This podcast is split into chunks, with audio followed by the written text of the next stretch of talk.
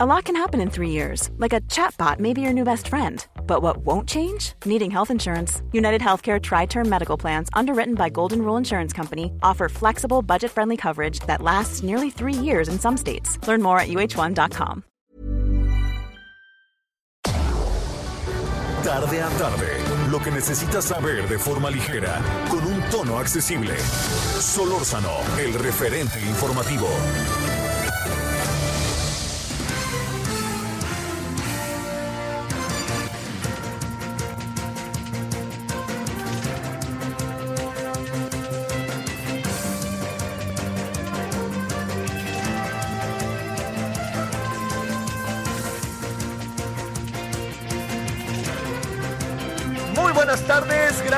Que nos acompaña. Estamos llegando al día martes, martes 8 de septiembre de este 2020. Le agradezco en nombre de todas, todos los que hacen posible la emisión. Estamos en Heraldo Radio 98.5 de FM. Bueno, eh, mire, varios eh, asuntos para atender. Como siempre le planteamos, lo que tenemos a la mano y lo que se va desarrollando a lo largo del día. Un asunto que me parece que, vale la pena considerar. Detengámonos en él, aunque sea unos minutos. La Confederación Nacional de Gobernadores, como ayer nos decía Porfirio Muñoz Ledo, es una institución, es un organismo, pues sí, un organismo, creo que digo bien, una confederación que junta a los gobernadores de todo el país. Se hizo desde hace tiempo. Eh, tuvo algo que ver, por cierto, Porfirio Alejandro Muñoz Ledo. Porfirio Muñoz Ledo tuvo que ver con la creación. La idea es, eh, a ver, ¿cómo se lo planteo? La, la- la idea es tener una organización de gobernadores que intercambiaran opiniones, puntos de vista, todo esto que siempre es de enorme, enorme relevancia. ¿Por qué razón? Porque intercambian eh, opiniones en términos nacionales, no en términos solamente, yo le diría, bilaterales. ¿Qué quiere decir? Todos sabemos que hay una relación estrecha entre la señora Sheinbaum y el señor Del Mazo, aunque uno sea del PRI y lo acusen de tantas cosas y la señora Sheinbaum sea de Morena. Ellos entienden, ya que están ahí en el cargo, que tienen que entenderse. Y entonces, igual pasa con el de Guerrero y con el de Jalisco y el de Guerrero y el Estado de México y el de Guerrero y Michoacán, pues tienen que estar, pero son estados que están limítrofes, que se llama.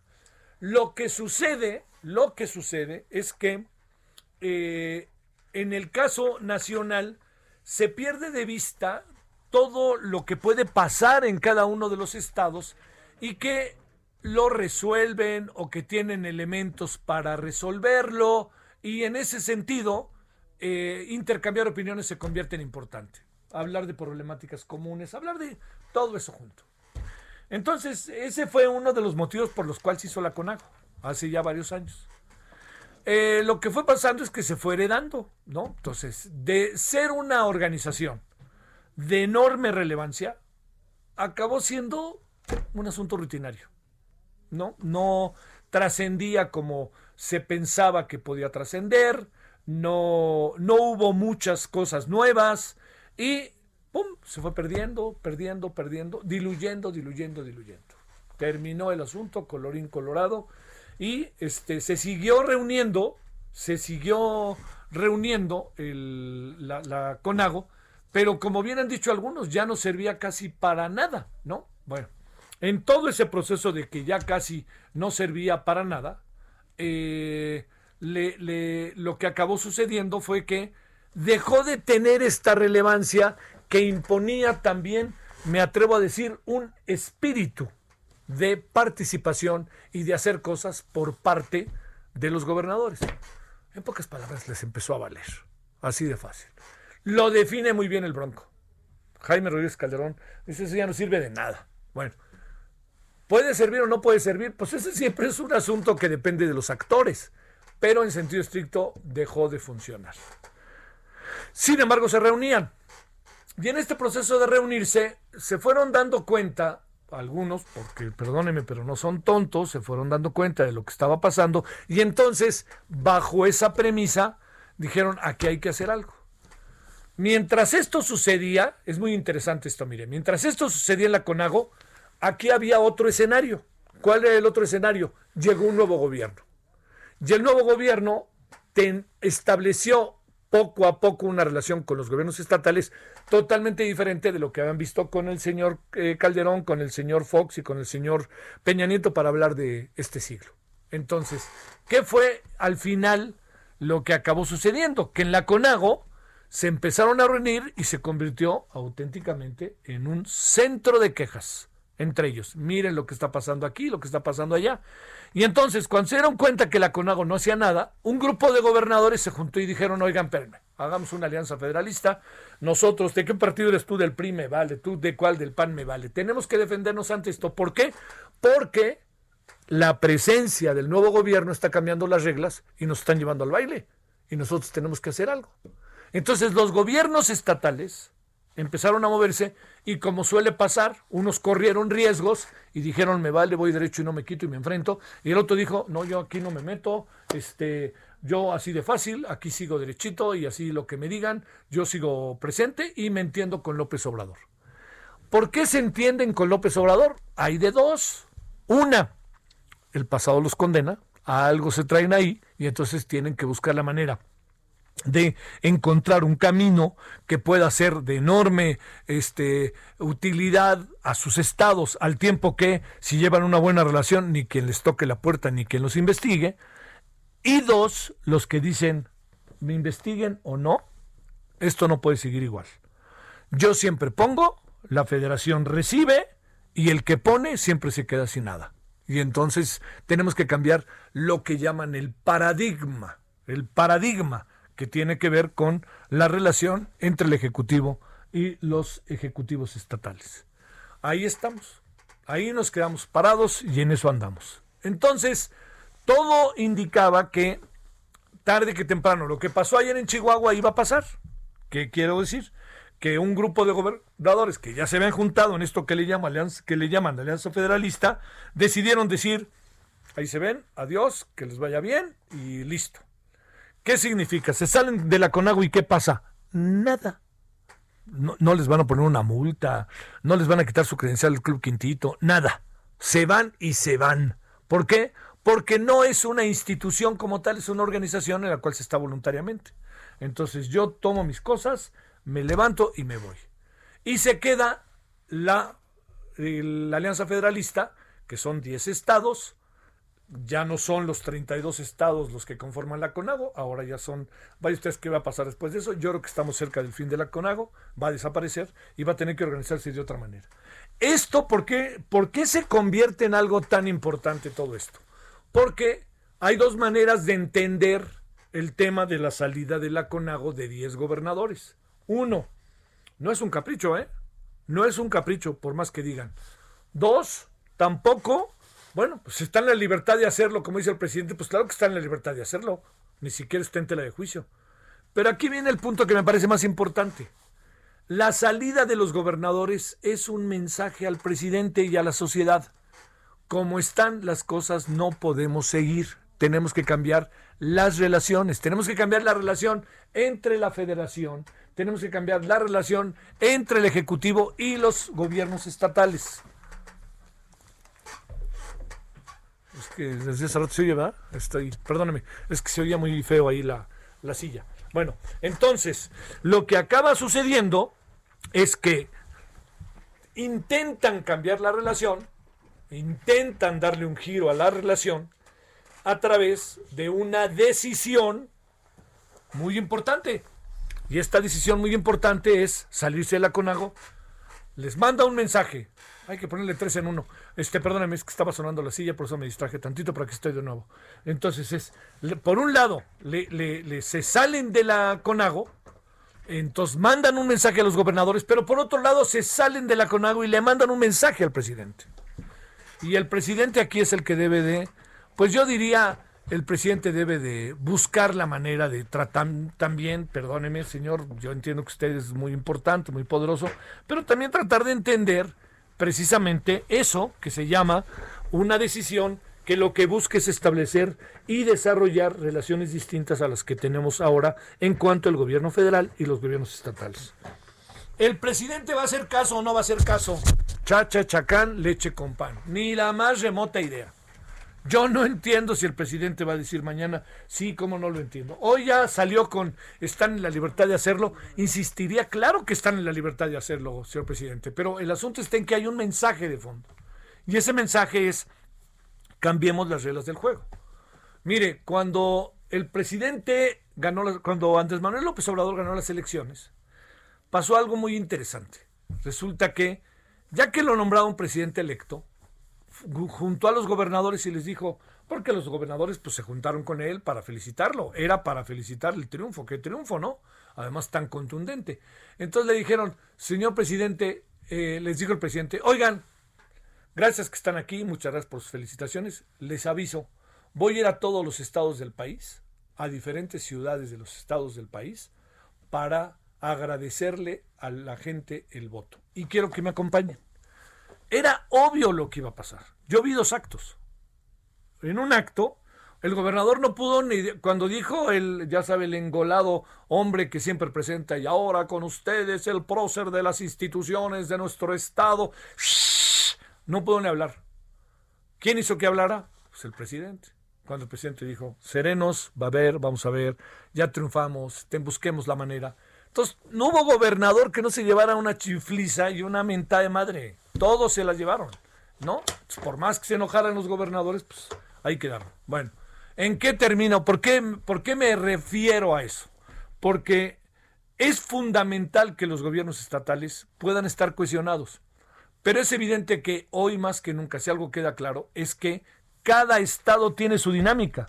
Entonces, cuando el señor López Gatel, que ya ve que no para, no para, sigue, sigue, el señor López Gatel dice algo sobre algún estado, pues simple y sencillamente el señor López Gatel está hablando desde el centro de lo que pasa en un estado o en una ciudad que ni siquiera conoce. Esto cambia las cosas porque entonces los gobiernos estatales dicen, yo me resuelvo el asunto. Y resulta que le dicen, no, no te puedes tú resolver el asunto porque nosotros desde el centro. Y entonces aquí vienen los rompimientos. Yo no puedo hacerle caso a usted, señor López Gatel, porque no sabe lo que pasa en mi estado. A mí no me ponga en semáforo naranja porque yo estoy en semáforo rojo. Todas estas cosas que pasaron. Entonces todo eso se ha venido sumando.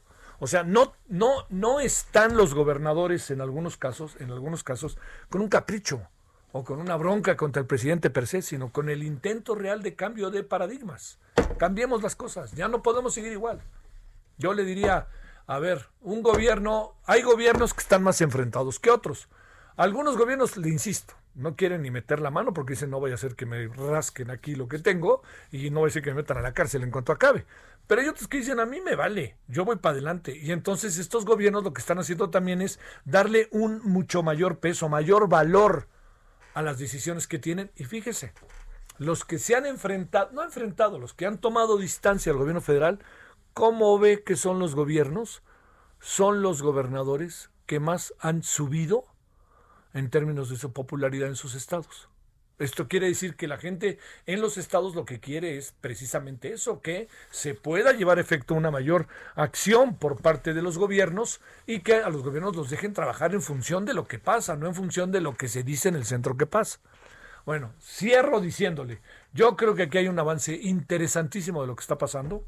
Eh, ojalá se entienda el mensaje. La verdad que sería padrísimo que se entendiera que el mensaje es es simple y sencillamente el llevar efecto un cambio de cómo se han establecido las relaciones entre el gobierno federal y los gobiernos estatales.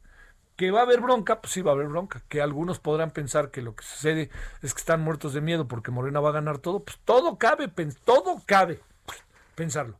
Pero yo me quedo en lo que me parece fundamental. Hablo en primerísima persona. Yo creo que lo importante aquí no es todo eso, sino lo que hoy puede suscitar, derivar, provocar la decisión de los gobernadores. Ojalá se entienda el sentido y ojalá también actúen con genuinamente los gobernadores que están tomando esta decisión. Y le cuento una cosa más. Es evidente que los estados están pasando bastante, la están pasando bastante mal en muchos casos. Se debe a que cambió la relación ya que todo lo que ellos dan nunca se los devuelven, etcétera. Pero también, señores gobernadores, qué relajo traen en sus estados, ¿eh? O sea, tampoco crea que uno no se da cuenta. Bueno, suma de todo eso, yo espero que, le vaya quedando más o menos eh, claro de por dónde, por qué tomaron la decisión los gobernadores de salirse de la CONAGO. Le insisto, nadie les puso tache, nadie les quitó su credencial del Club Quintito, nada, porque es una organización voluntaria.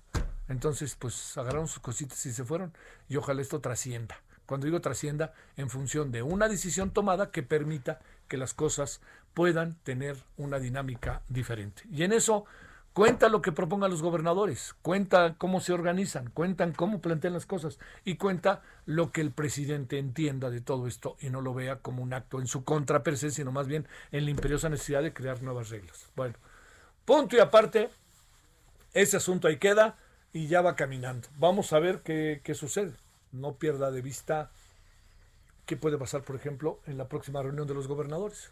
A lo mejor no pasa nada. Ya ve que cómo son luego, ¿no? No pasa nada. Y uno dice, oye, ¿no te has dado cuenta que se fueron 10? Pues, pues sí, pero bueno, aquí seguimos. Entonces, bueno, yo diría que si no se dan cuenta, ahora sí que la porra los saluda. Bueno, ahí va lo otro. Eh, se entregó eh, el presupuesto de ingresos y egresos, ¿no? Todo lo que tiene que ver con el dinero que entra al país y el dinero que va a salir del país. Es evidente que hay una austeridad mayúscula, como nunca antes. ¿Por qué hay una austeridad o una austeridad? ¿Por qué tampoco se va a invertir, se va a gastar eh, y todo eso? ¿Por qué razón? Hay muchos motivos, pero voy a contar uno que me parece que es importante atender. Porque el horno no está para bollos. Porque yo le diría, de dónde saca dinero el gobierno y dónde lo invierte o qué tiene que hacer. Está muy difícil la situación económica en lo general, no en lo particular, en lo general. En lo particular ya lo sabemos, pero en lo general, el país tiene que entrar en un proceso de reconsideración económica. Y además no salimos de la pandemia, aunque digan ya la chatamos, ya estas historias que dieron nos cuentan. Bueno, nada más este, le, le, digo, eh, lo que no se puede perder de vista es que eh, el presupuesto está pensado en una obsesión que tiene el presidente. El presidente no quiere gastar, el presidente quiere ahorrar, ahorrar y no quiere endeudarse. Usted ha de decir, si la economía fuera familiar, yo le diría, híjole, pues nos apretamos el cinturón. Pero esto es una economía de un país, ¿eh? no es una economía de tres personas, es una economía nacional y eh, la dinámica del mundo funciona en muchas cosas de esa manera. ¿Qué quiero decirle? Funciona que por un lado tiene la dinámica del mundo y la dinámica de cualquier país, la imperiosa necesidad de atender las necesidades de la población. Y si uno no tiene dinero, uno busca la manera de conseguir préstamos que sean benéficos y que cuando se den estos préstamos también se tenga la posibilidad del pago a través de ciertas condiciones para lo mismo. Y también invertir, ¿no? Invierte uno en muchas cosas buscando la manera de que la situación económica de una economía como la mexicana pueda tener mejores condiciones. En eso andamos, pero el gobierno trae otra idea. Y trae otra idea que habrá que escucharla. Yo le diría, ya sabemos, ya nos, ya nos avisaron, ahí le va, ya nos amenazaron con que el asunto del presupuesto es, pero obviamente draconiano, austero, austero, austero. Bueno, ya, no, ya lo sabemos. La clave del asunto es qué hacemos ahora con eso. Ahí es donde está una de las grandes claves y ojalá en todo este proceso de explicación tengan más sensatez y busquemos la manera de poder beneficiar al mayor número de personas. Que quede claro, el, gobierno ha insistido mucho que ha ayudado a las pymes. Yo no veo por dónde. A lo mejor estoy muy equivocado, ¿eh? pero yo no veo por dónde. No hay, esto, de esto estaríamos todos muy enterados. Yo creo que el gobierno ha pensado, el presidente particularmente ha pensado en un sector de la población que tiene toda la, yo diría, no solamente tiene el derecho, tiene toda la razón de pensar en él, que son los más pobres, primero los pobres, pero aquí hay cosas que preocupan, hay cosas que hay que, que es muy importante ver.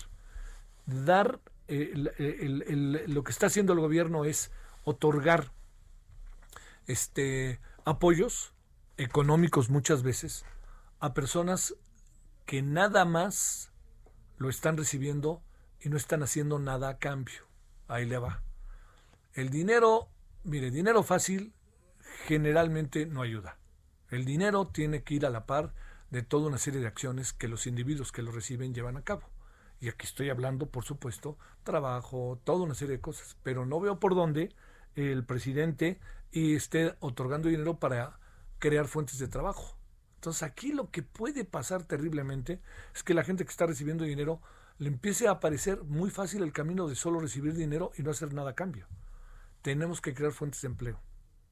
Porque ese dinero que se entrega, estoy cierto que con enorme buena voluntad, se va a acabar. Se va a acabar. O sea, las personas que hoy están recibiendo 8 mil pesos, por ejemplo, ¿qué están haciendo a cambio? Es que son jóvenes, está bien, muy bien. Pero ¿qué están haciendo a cambio? ¿Qué va a pasar con ellos después? Eso es lo que tenemos que pensar hoy. Porque si no, nos estamos metiendo en un terreno en donde estamos creando un círculo, pero verdaderamente, eh, le diría yo, verdaderamente un círculo perverso. Porque al final, la gente que hoy le dan dinero, al rato va a reclamar que por qué no le dan más dinero. Oye, pero es que espérate, pues ya ponte a trabajar. No, no, no, si a mí me dieron dinero por estar donde estoy. Todo eso, yo insistiría, tenemos que pensarlo una y otra y otra y otra vez para tratar de encontrar salidas sobre todo en la generación de empleos, que es ahí donde está. Y para generación de empleos hay que invertir. Y para invertir hay que diseñar el presupuesto de otras maneras. En eso estamos. Bueno, todo se lo cuento porque son los asuntos que andan hoy en día. Hay muchos otros asuntos este, que ya estaremos platicando con ellos a lo largo de la emisión. Pero sobre todo yo deseo y espero que haya tenido un buen martes hasta ahora. Y si ahora le parece, le vamos a contar tres, cuatro asuntos más para que usted tenga... Eh, que tenga usted este, una idea de cómo andan las cosas, ¿no? A ver, le contamos. Solórzano, el referente informativo. Bueno, ya le contamos, son 16 con 21 en hora del centro, que eh, hoy martes ya se entregó el paquete económico, que los gobernadores ejercieron su derecho de libertad y a disentir, están en su libertad, y que le cuento. Eh, el presidente Andrés Manuel López Obrador aseguró que en la toma de la sede de la CNDH hay mucho encono, coraje en contra de Rosario y, eh, Piedra, sobre todo por los grupos conservadores, por la mamá, por doña Rosario y por el hermano desaparecido. La prensa conservadora, los medios de comunicación lo magnifican para perjudicarnos.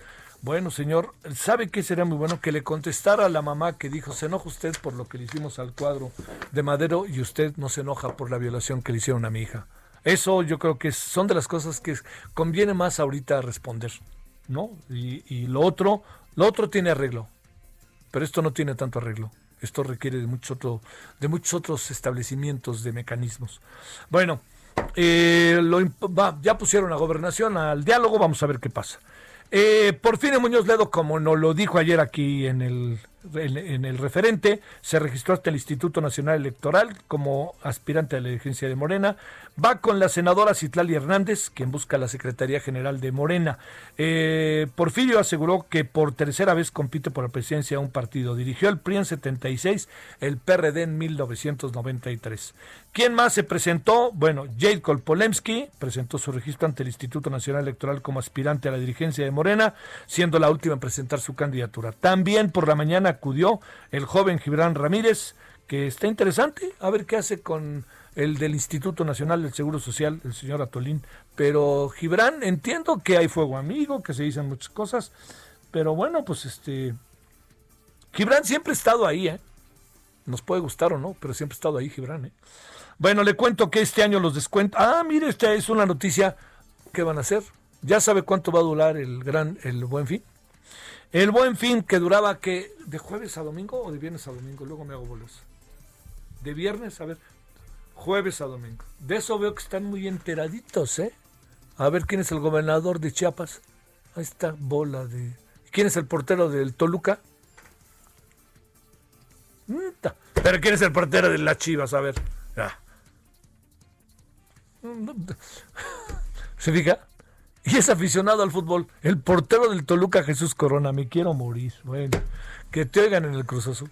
Bueno, esa es la cultura. Aquí andamos. No ganaría una de trivia, pero ni en defensa propia. Bueno, le cuento que entonces, este, eh, como aquí sí saben, el, buen fin va a ser cuatro, va a ser del 9 al 20 de noviembre. Son eh, 11 días. 11 días. Se mantiene el sorteo fiscal en el que podrán participar las personas que realicen sus pagos con tarjetas de crédito o débito. Eso siempre viene bien. Y que la Secretaría de Economía señaló que el año pasado se registraron ventas por 118 mil millones de pesos y consideró que si este año se llega a esa misma cifra sería un éxito. Yo nomás le recuerdo que la Secretaría de Economía y el gobierno actual decían eso del buen fin, no entiendo ni para qué. Y ahora miren, bueno, ahora sí que da vueltas la vida. Y finalmente que El señor que se encarga de la Dirección General de Juegos y Sorteos irá el 16 de septiembre, exactamente el día siguiente que se haga el... Pues dicen que sigue avanzando, ¿eh? Que sigue avanzando la venta de cachitos. Entiendo que también le están echando ganas en las nóminas de algunas dependencias y en la obligatoriedad de algunos funcionarios, pero bueno. Bueno, oiga, ¿qué andamos? Yo espero que haya pasado buen martes. Si anda en eso, buen provecho. Y si no, buen provecho. El referente informativo regresa luego de una pausa. Estamos de regreso con el referente informativo.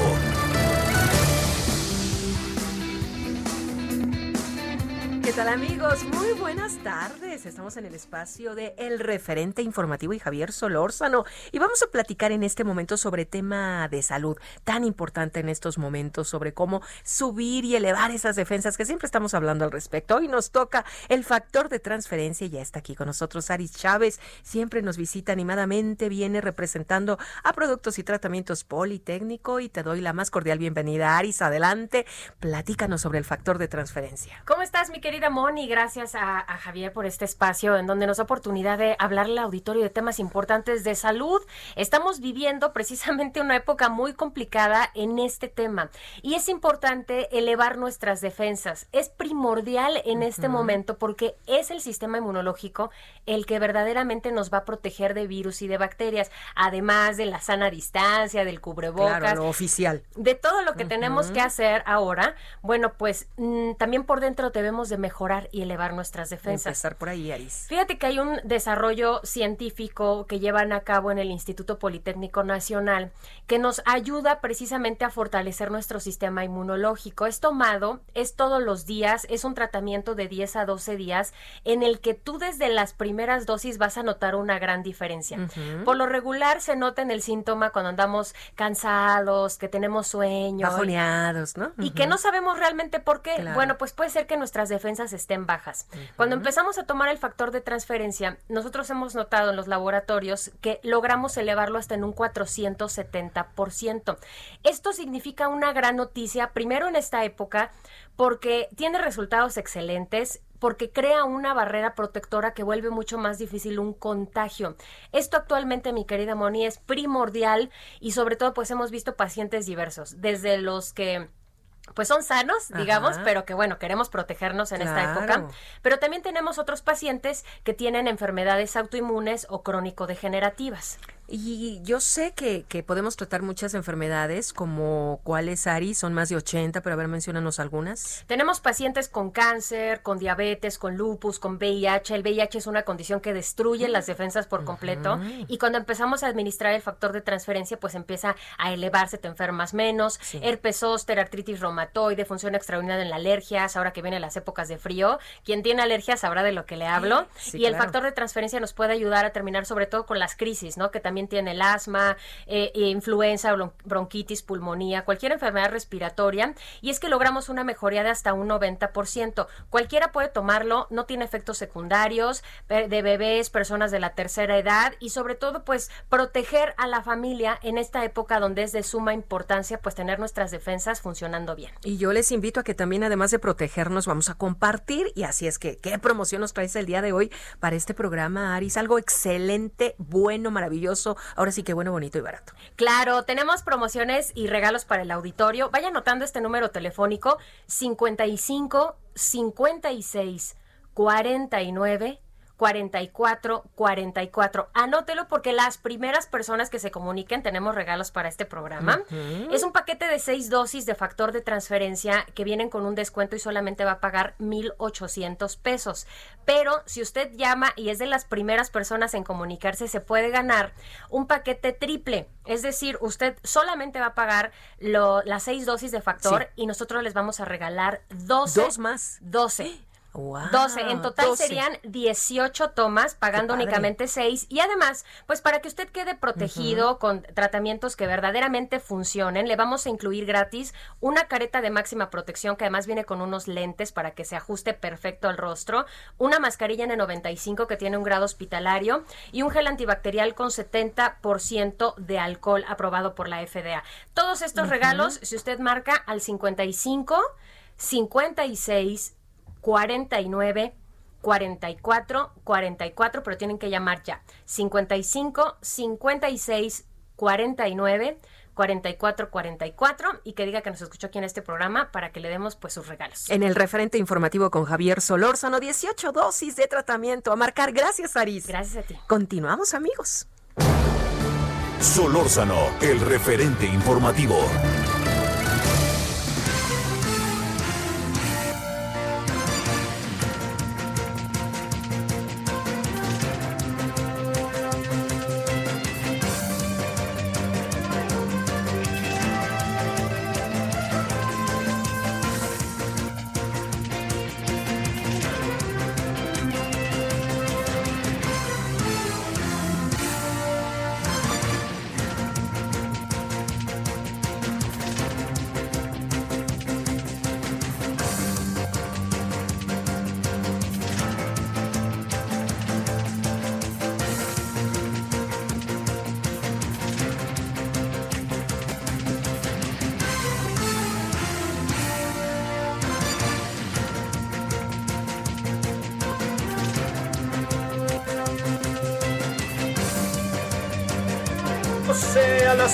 Con 36, 16, perdóname, 16 con 35 en la hora del centro y 16 con 36 ya en la hora del centro. En verdad es un enorme gusto poder conversar con alguien que yo leo este regularmente en La Razón. Rafael Rojas, historiador, ensayista, licenciado en filosofía, doctor en historia por el Colegio de México e investigador del Centro de Investigación y Docencia Económica CIDE. Rafael, enorme gusto, ¿cómo has estado?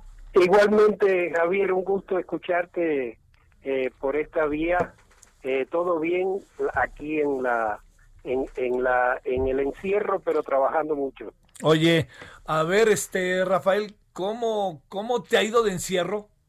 Bueno, aquí, bueno, sabes, tengo mis clases en el Colegio de México y y mantengo mis mis colaboraciones en los medios y sigo trabajando en mis investigaciones, pero bueno, ya sabes, con mucho, desde la casa, pero con mucho trabajo. Sí, lo sé.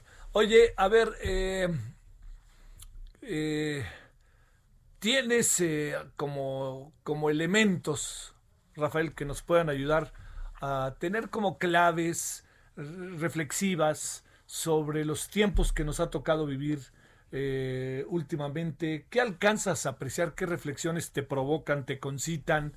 Pues, por supuesto, ¿no? El tema de la pandemia y lo que pasa, pero también gobiernos, reacciones, eh, partidos políticos que, organizaciones que no son, que no llegan a partidos, todo esto, ¿qué alcanzas a ver en tu entorno?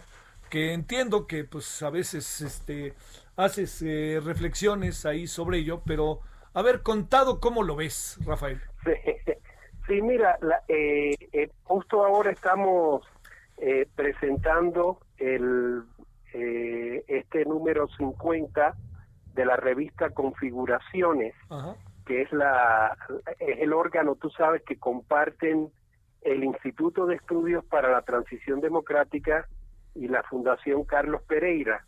El instituto lo dirige el colega Ricardo Becerra y la revista la dirige Rolando Cordera desde hace muchos años, y han aprovechado este número 50 para celebrar los 30 años de la publicación. Empiezan haciendo un poco como de, memoria eh, del momento en que surgió este proyecto justo en 1989 con la caída del muro de Berlín y, y la aceleración de los procesos de cambio en Europa del Este que desembocaron entre 1991 y 92 en la descomposición de la URSS y de todo lo que era el bloque soviético. Y, y también aprovechan naturalmente para hacer balance de lo que ha sucedido en los últimos 30 años en, en México. Y la verdad que es impresionante el resultado, eh, porque realmente lo que nos presenta es el panorama de un sistema político eh, que se descompone y se recompone en el lapso de unos 30 años, ¿no? Ahora estamos, de hecho, creo que en un nuevo proceso de reconfiguración del sistema de partidos, de los liderazgos nacionales, y yo creo que un momento de, prueba de las instituciones de la transición democrática.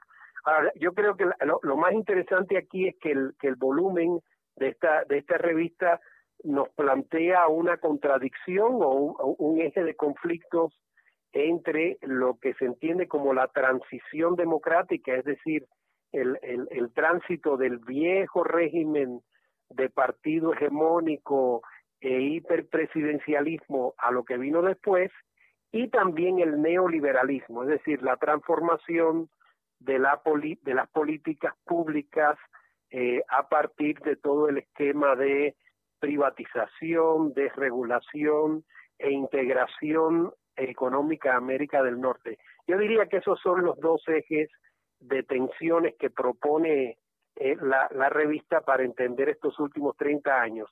La transición por un lado y el neoliberalismo por el otro. Este, es tan descartable el neoliberalismo como de repente eh, lo quiere hacer ver el presente régimen. Y no lo digo de una manera crítica, ¿no? Sino un poco como de una manera definitoria de su propia gobernabilidad. Yo creo que sí.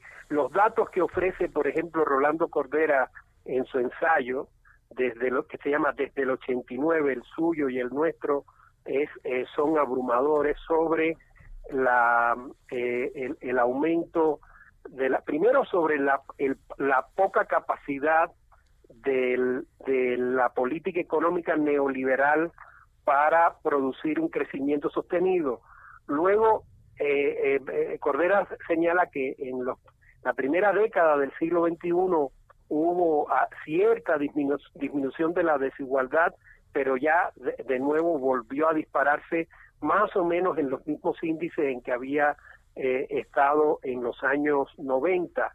Hay también un ensayo, eh, yo creo que sobre eso mucho más ilustrativo de, de Fernando Cortés, eh, donde ah, reproduce todos los índices que hay para medir la desigualdad y ciertamente deja mucho que desear el, el periodo neoliberal. Sin embargo, creo que ambos aunque son muy críticos con, con, esa forma de regir la política económica, también parten de que hay elementos eh, que son irreversibles, como son, como es el, el peso que tiene eh, el comercio exterior y específicamente la integración eh, económica a, América del Norte.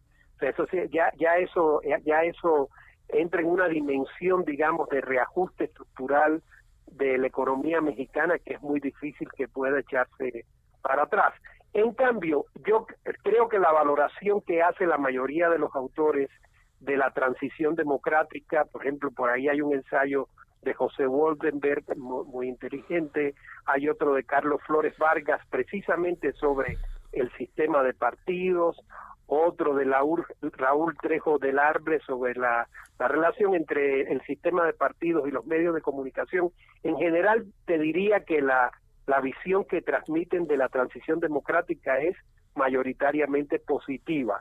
No así de la política económica y mucho menos de los costos sociales de la política económica, porque una cosa es el neoliberalismo, digamos, como diseño eh, macroeconómico y otras y otras cosas son los efectos sociales, ¿no? Que ahí incluyen, por supuesto, desde los el, el, el, daño ambiental, el de la violencia, eh, los feminicidios, etcétera. Oye, eh, Rafael, eh, a ver, el inexorablemente el mundo en medio de todas estas circunstancias, y sumemos ahí coronavirus, tiende inexorablemente a a caminar junto o no inquieta la cerrazón de algunos estados. O sea, digamos, algunas cosas que han pasado en la Unión Europea, por ejemplo, algunas, incluso en algún sentido, lo que Brasil eh, a su manera, México a su manera, han venido haciendo y sobre todo lo que Estados Unidos ha venido haciendo.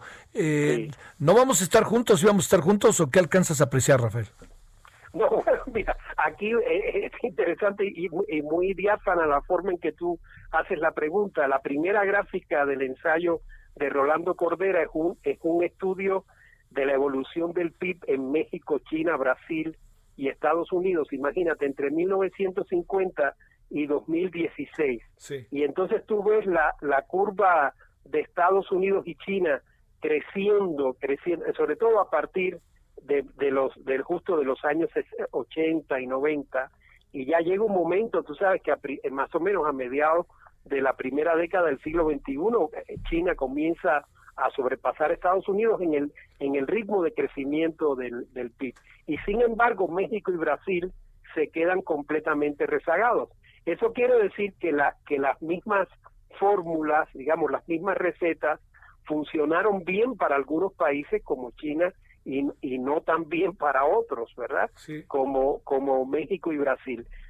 también ahí, ahí en, ese, en ese análisis que hace Cordera eh, se, ven tanto las limitaciones como este otro aspecto que te decía de lo, de lo irreversible, que son algunos cambios, porque si bien no, no crece demasiado eh, el PIB, sí hay una línea ascendente, aunque muy lenta.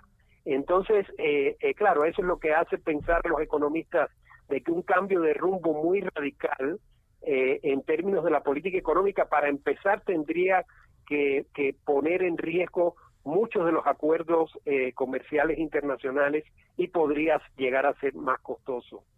Esa, esa es una variable importante. A ver, déjame, este, aprovechando el viaje, como luego se dice, en este proceso de transición democrática, de estos grandes trabajos.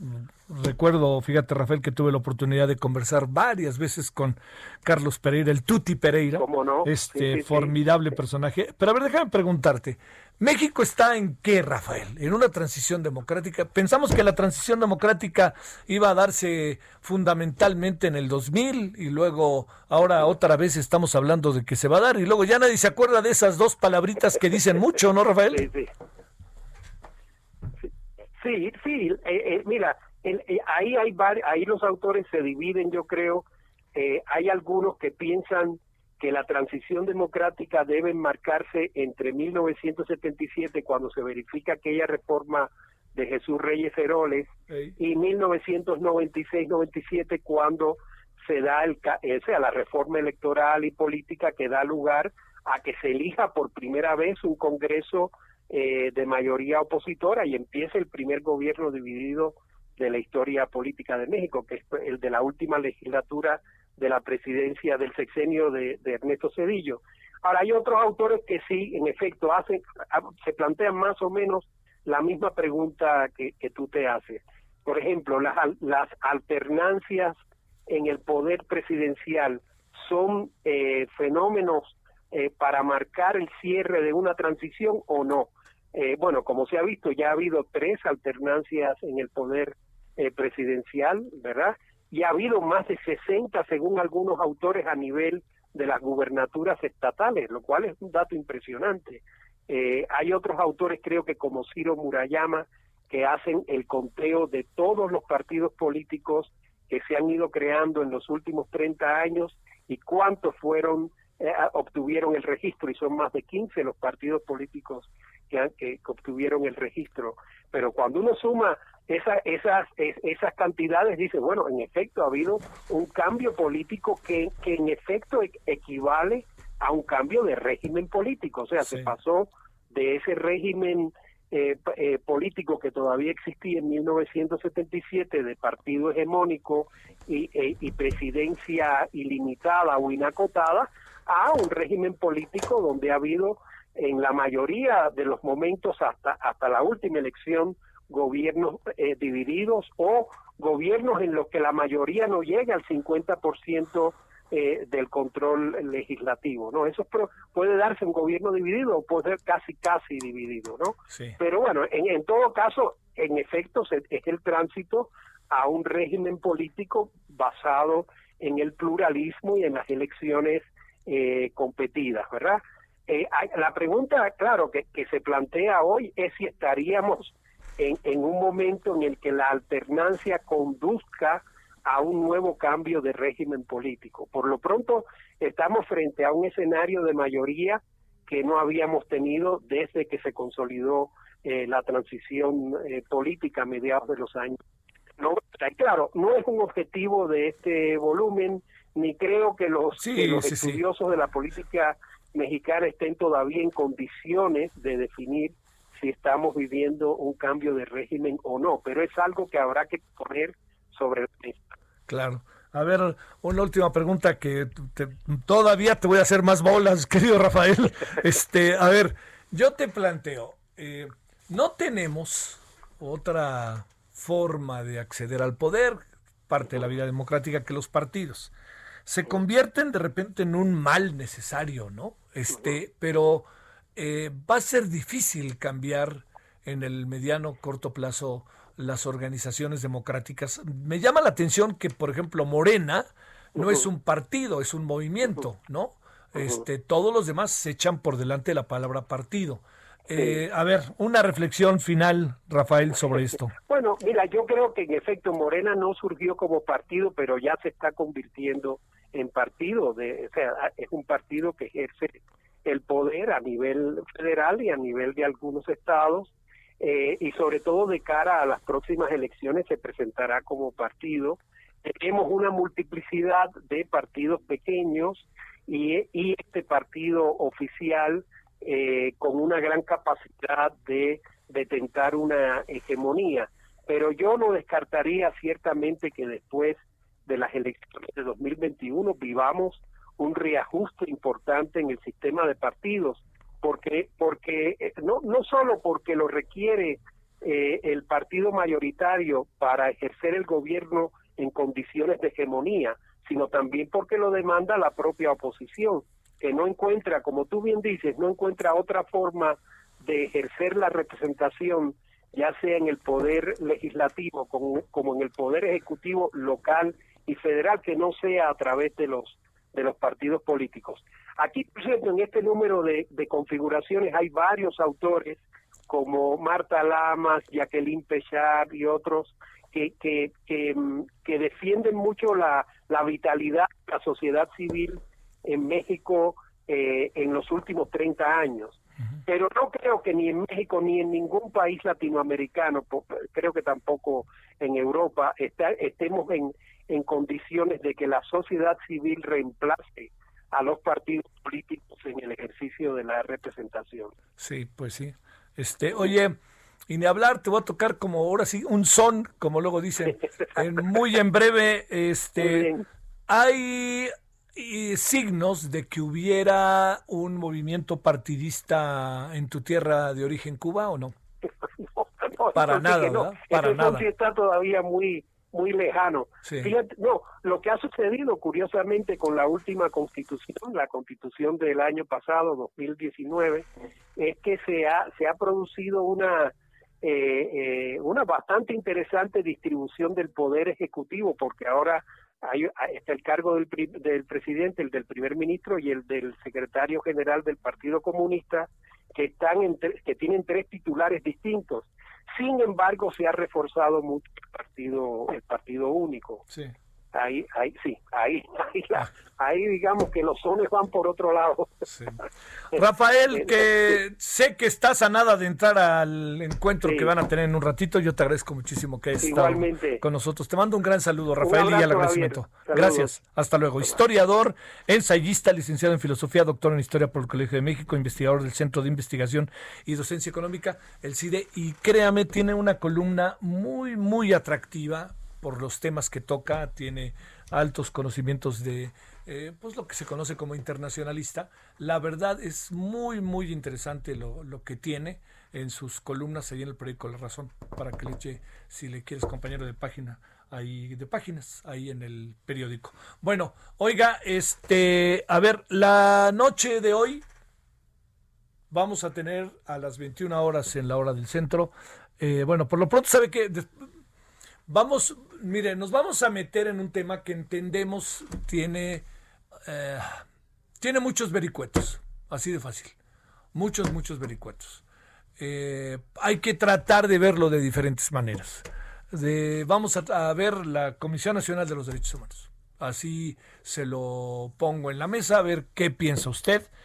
Eh, a ver, parto de algunas cosas. Yo creo que no se le concedió en, este, en esta administración la importancia debida a la comisión.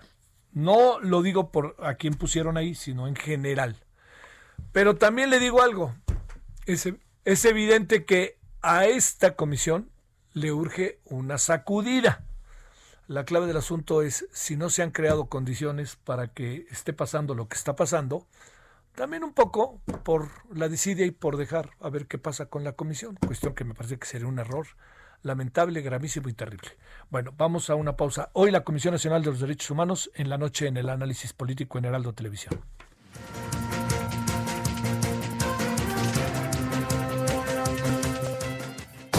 El referente informativo regresa luego de una pausa. Tarde a tarde, lo que necesitas saber de forma ligera, con un tono accesible. Solórzano, el referente informativo.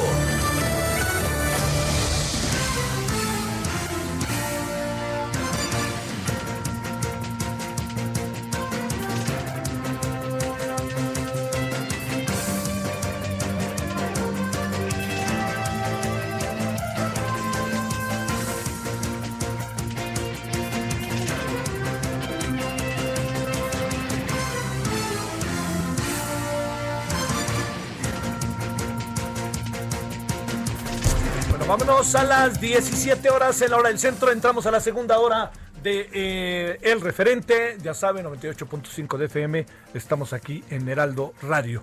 Bueno, ayer, fíjese, ayer le citábamos el artículo de Bernardo Barranco que habíamos leído muy temprano en Milenio.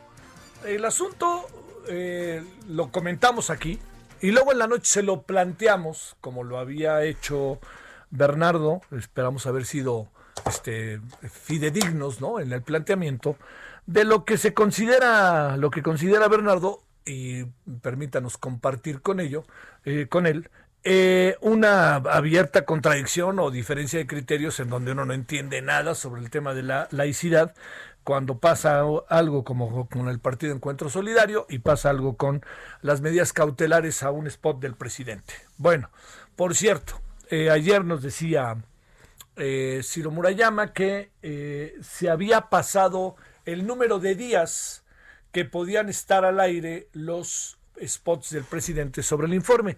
Son cinco días antes y cinco días después. Y ayer fue 7 de septiembre y estuvieron pasando los spots. Debo de decir, lo cual sinceramente no tengo por qué creer, dudarlo, perdón, por qué dudarlo, que hoy la Secretaría de Gobernación ya desde anoche mandó un una información vía las redes, yo ya formalmente, de que ofrece una disculpa porque tuvieron un error en la programación de los spots y ofrecen una sincera disculpa. Insisto, yo en mi caso no tengo por qué dudarlo. Entonces, ayer pasamos spots y spots del presidente sobre el informe y ya no tenían por qué pasar, se estaba violando la ley y se dieron cuenta, y a la hora que se dieron cuenta, si hubo plan con maña o no hubo plan con maña, pues ya piensa usted realmente lo que quiera. La cosa es que ya ahora sí los spots no están al aire. Bueno, saludamos con enorme gusto al economista por la UNAM y maestro en sociología del catolicismo, columnista de Milenio Diario, entre otros muchos diarios en verdad que está y opinar, opinando en el 11, Bernardo Barranco. Querido Bernardo, de nuevo te saludo con gusto. ¿Cómo has estado? ¿Qué tal, Javier? ¿Cómo estás? Oye, pero, pero me, dejaste picado, o sea, ¿qué, qué, te contestó Ciro frente a esta contradicción? Ah, ¿verdad?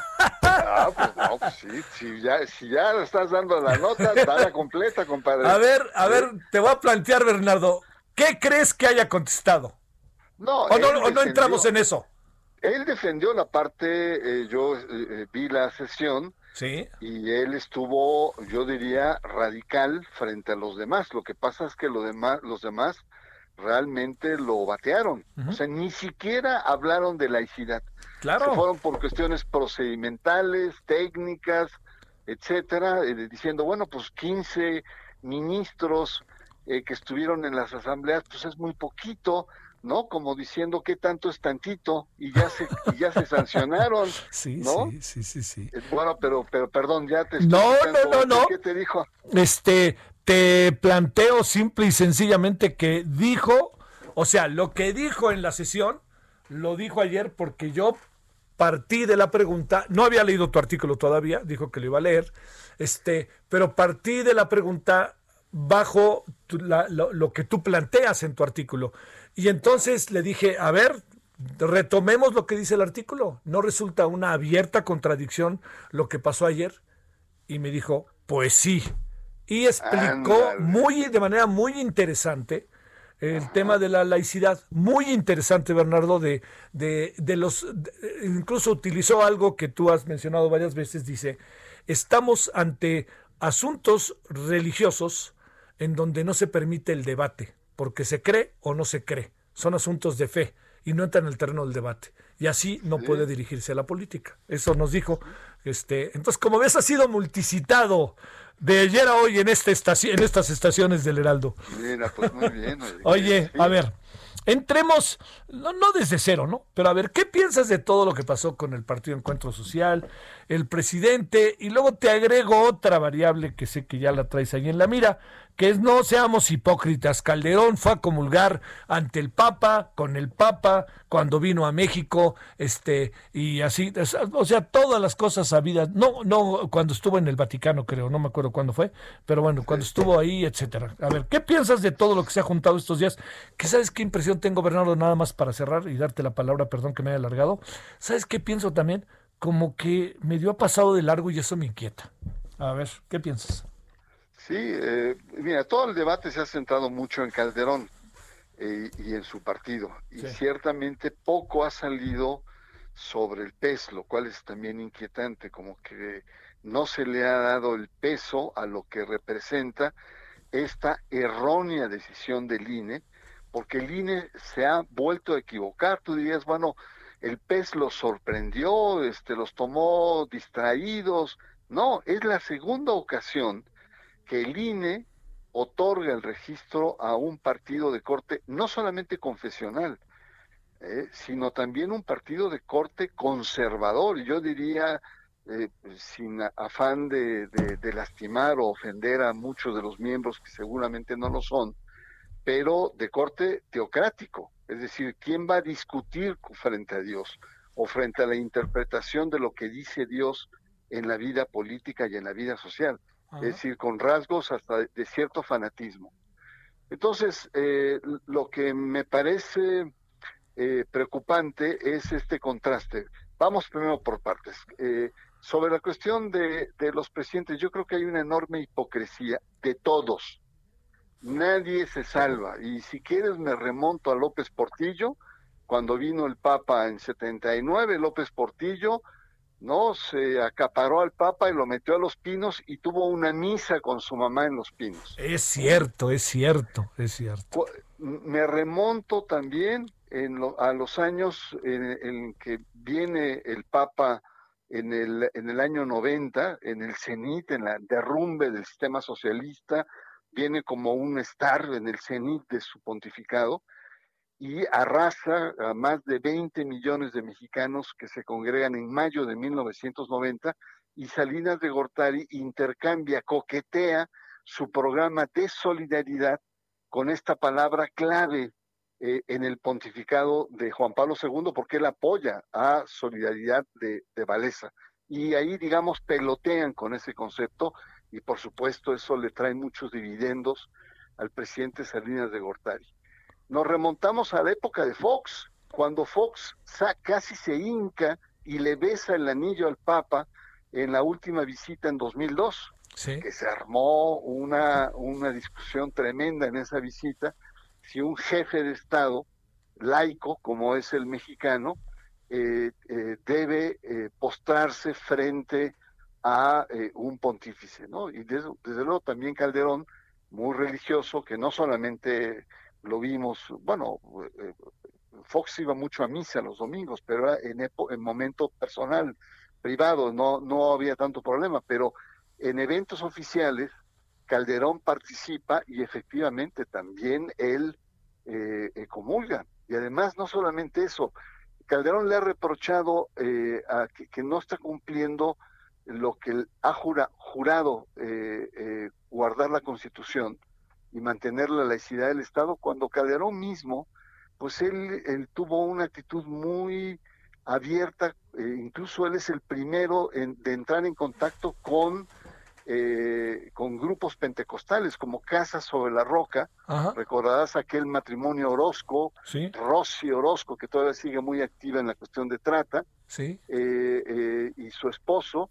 Y, Calderón fue de los primeros que, y además, no solamente con ellos, sino con Hugo Eric Flores, claro. que en el futuro va a formar el PES. Entonces, mi estimado, nadie se salva aquí.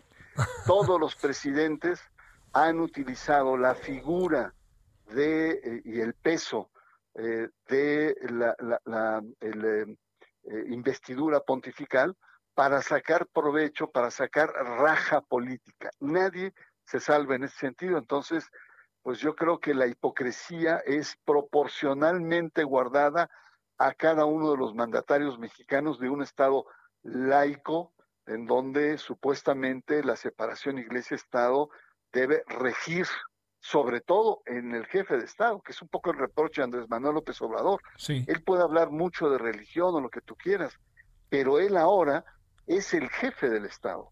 Y el artículo 80 y 89 delimitan que él representa el Estado, es la representación del Estado. Entonces, eh, cuando un mandatario que representa al Estado es el primero que vacila y que malabarea con la cuestión religiosa, donde el artículo 40 constitucional dice el Estado mexicano es laico, el 130 hay una histórica separación entre el Estado y las iglesias, pues ya me dirás entonces cómo eh, el mensaje que está viendo al conjunto de la sociedad. Entonces sí creo que es una cuestión eh, que sí amerita un poco más de, una reflexión, digamos, político-religiosa, de estos usos en los que los políticos cada vez más están dados a, establecer. Oye, eh, a ver, decías, ha habido mucha hipocresía. ¿El presidente López Obrador ha sido honesto y hipócrita o ha sido claro y nítido y diáfano? Eh, mira, para empezar, no, no está muy clara su, y esto lo hemos conversado, ¿no? no sabemos bien para dónde, para, pues se dice cristiano en sentido amplio, sigue a Cristo con amor, porque eh, Cristo ayudó a los pobres, eh, ¿no? Eh, Citamos al Papa. este, cita al Papa, por otra parte, en algunos momentos se pone muy chamánico con, con estas ofrendas y estos actos, ¿no? Chamánicos, eh, algunas veces se le ha visto santero cuando le echan limpia, ¿no? Yo lo que más creo, eh, y lo he conversado contigo ya, más que un homus religiosus, eh, Andrés Manuel López Obrador es un animal político. Sabe muy bien que el pueblo mexicano es profundamente creyente y ha hecho de esas creencias diversas un, un activo político. Ningún otro presidente ha, manejado con la sensibilidad de Andrés Manuel López Obrador esta dimensión de religiosidad popular. ¿no? A mí me, quedó muy claro cuando en medio de la pandemia, las críticas, etcétera, sale con sus detentes. Sus detentes. sí, claro. Y, eh, que es una, es una figura pues muy interesante porque es ah, eh, eh, lo que usa la gente pobre que no tiene acceso al seguro médico, al, seguro eh, eh, social, a cuestiones eh, que brinda el Estado, que está aislado y que lo único que tiene como defensa es su fe. ¿no? Es el manto sagrado de su creencia que le apoya en momentos de crisis, en momentos de epidemias, en momentos de terremotos o de tragedias, etcétera. Y ese es Andrés Manuel López Obrador. Entonces, pues mira, no sé, no sé si llamarle hipócrita, pero lo que sí es que ha sido muy hábil en tocar esa sensibilidad que tiene el pueblo mexicano y ha logrado altos niveles de identificación con eso que para algunos más eh, racionales, como podemos ser tú y yo, aparentemente no entendemos. Sí. Pero la gente sí entiende con mucha agudeza esos símbolos eh, que eh, despliega Andrés Manuel López Obrador. Oye, Bernardo, a ver, otro de los asuntos. Eh, platicando también con Pamela San Martín, decía algo que me llamó mucho la atención. Eh, le dije, oye, a ver, el criterio respecto a Partido Encuentro Solidario y el criterio en cuanto a México Libre, sin pasar por alto los otros que también se rechazó que se convirtieran en partido, aunque ahí tienen al tribunal si quieren apelar. Pero el planteamiento de estos dos fue, es que eh, quizá en el caso de México Libre nos ajustamos de manera muy estricta a lo que dice, pues, las reglas, las normas que establecen si una organización puede ser un partido o no. Digo, y en el caso de encuentro social, encuentro solidario, dice, ese es un asunto que no alcanzo a entender muy bien dónde, por dónde caminó en términos del debate y la discusión. ¿Hubo debate sobre la laicidad para retomar el asunto que habías dicho originalmente respecto a este tema o todo tenía que ver con cuestiones estrictamente técnicas y junto a las firmas o no junto a las firmas? Es que ese fue el problema, eh, Javier. No hubo debate. Es decir, mientras Ciro y eh, eh, Córdoba se enfilaron y dijeron, pues el partido realmente atenta contra la, el espíritu del artículo 40 y 130 constitucional, que es la laicidad, los demás consejeros, ninguno retoma ni siquiera la palabra laico, laicismo o laicidad. Se van por cuestiones procedimentales. El argumento fuerte eh, que planteó sobre todo eh, Córdoba, es decir, señores, hubo 15 ministros de culto en asambleas y por lo tanto ese ya es un indicio que se está faltando a uno de los principios rectores eh, que, que está planteado para el registro de partidos políticos.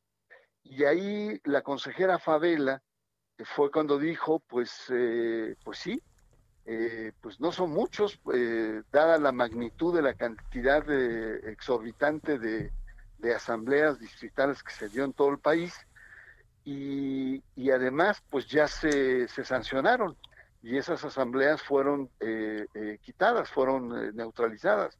Por lo tanto, entonces, y ahí sale Carla, eh, la otra consejera diciendo no se vale sancionar dos veces, ¿no? Al partido Encuentro Social, cuando en realidad le corrige eh, Córdoba, le dice es que no estamos en, en, momento de sancionar o no, estamos en momento de decidir dar el registro o no.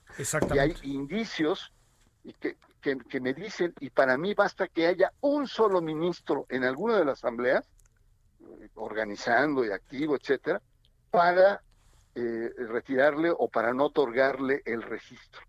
Entonces, eh, en conclusión, no hubo debate, no hubo debate, eh, Ciro.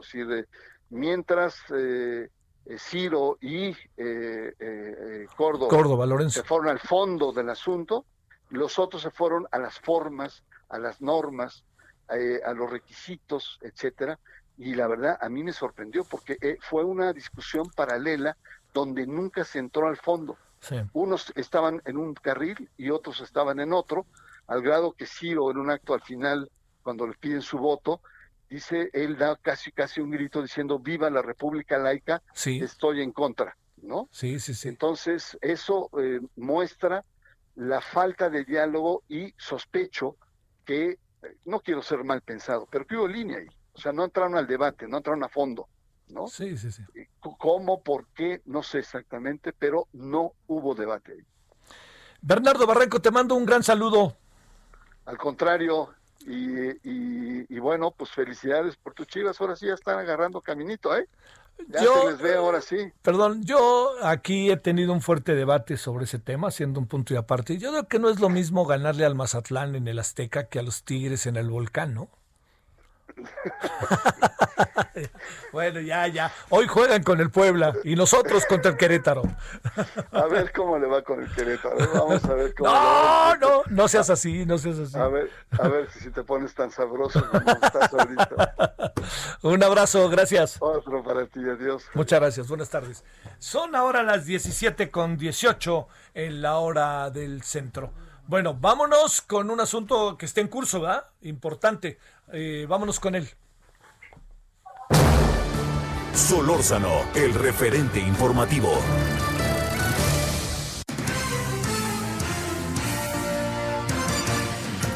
Gerardo Galicia, ¿cómo estás? Pues, ¿qué anda pasando en la CNDH? Cuéntanos. Muy bien, mi querido Javier, tal cual lo anunciaron las activistas, están sacando prácticamente todos los documentos que se ubicaban al interior de este inmueble que se ubica en el número 60 de la calle de Cuba, en el centro histórico de la Ciudad de México. Es un espacio que ya había sido prácticamente eh, ocupado por esta eh, eh, por jóvenes activistas feministas y cambió de nombre de la Comisión Nacional de Derechos Humanos pasó a ser la casa de refugio ni una menos a México se había anunciado que tenía la Comisión Nacional de Derechos Humanos hasta las seis de la tarde por venir por, a recoger los documentos de todas las investigaciones que se ubican justo al interior. Sin embargo, hasta el momento no han llegado representantes para poder eh, recoger estos documentos. Lo que se está haciendo es que se están sacando, se están colocando justo en eh, un escritorio que se ubica en la puerta principal de este inmueble. Se están colocando todos, están apilando debajo de una carpa. Nos comenta la señora Yesenia Zamudio, eh, la señora eh, su hija fue asesinada en el 2016, está exigiendo justicia, está encabezando eh, justo la salida de, toda esta, todos estos documentos.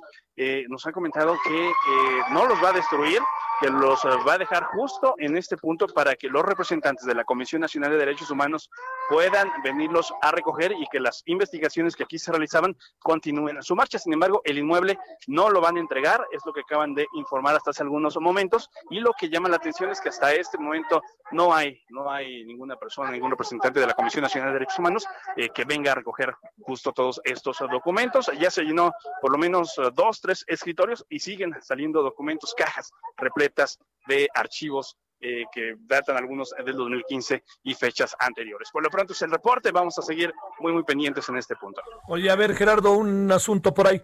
A ver, no hay ningún indicio de que a ellas las vayan a desalojar, ¿verdad? No, no, no. de momento no. Eh, no vemos presencia policíaca. De hecho, representantes de la Comisión Nacional de Derechos Humanos únicamente han venido un eh, par de, personas, eh, pero presencia policíaca, alguien que pudiera realizar un desalojo hasta este momento no. Y se está realizando en este momento un performance con una chica que está tragando fuego prácticamente frente a las oficinas del número 60 de la calle de Cuba. Gerardo, te mando un saludo. Fuerte abrazo. Gracias. De esto estaremos hablando esta noche en, eh, eh, Heraldo Televisión, Canal 10, de televisión abierta, en el tema que tenemos hoy, además de toda la información, de todo el noticiario, le agregamos hoy el tema de la Comisión Nacional de los Derechos Humanos. Bueno, vámonos a las 17.21, el hora del centro. Solórzano, el referente informativo. También en curso también en curso las actividades en el Congreso. Nayeli Cortés, cuéntanos qué estás viendo. Eh, ¿Cómo estás, Javier? Buenas tardes. Pues ya está aquí el secretario de Hacienda, Arturo Herrera, presentando el paquete económico para el 2021. De lo primero que ha anunciado es que habrá un incremento de 9.2% en el presupuesto para el 2021 destinado al sector salud. El crecimiento que se espera, según sus cifras eh, para 2021, es de 4.6%, un crecimiento del país, de, de la economía del país de 4.6%.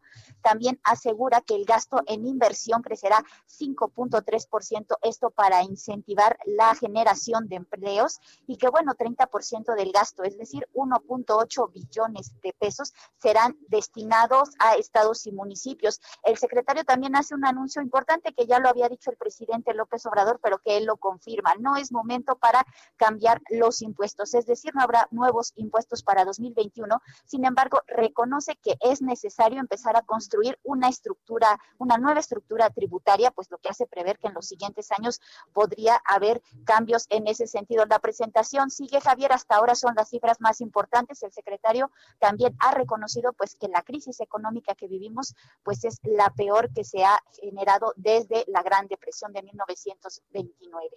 Es lo que tenemos hasta ahora aquí en la Cámara de Diputados con la presentación del paquete económico. Nayeli, una sola cuestión.